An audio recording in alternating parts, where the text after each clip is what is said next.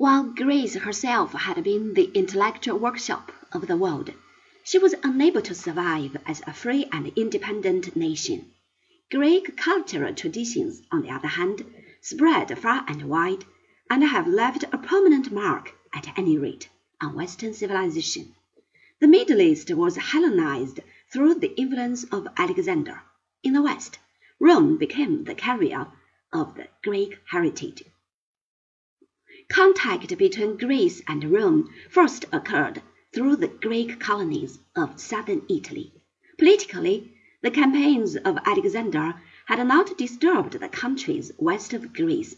At the beginning of the Hellenistic period, the two important powers in this area were Syracuse and Carthage. Both fell to Rome in the course of the third century as a result of the first two Punic Wars. Spain was annexed during these operations. The second century saw the conquest of Greece and Macedonia. A third Punic War ended with the complete leveling of the city of Carthage in 146. In the same year, Corinth received similar treatment at the hands of the Roman legions. Such wantonly ruthless acts of destruction were rather exceptional and found their critics at the same time as in later ages.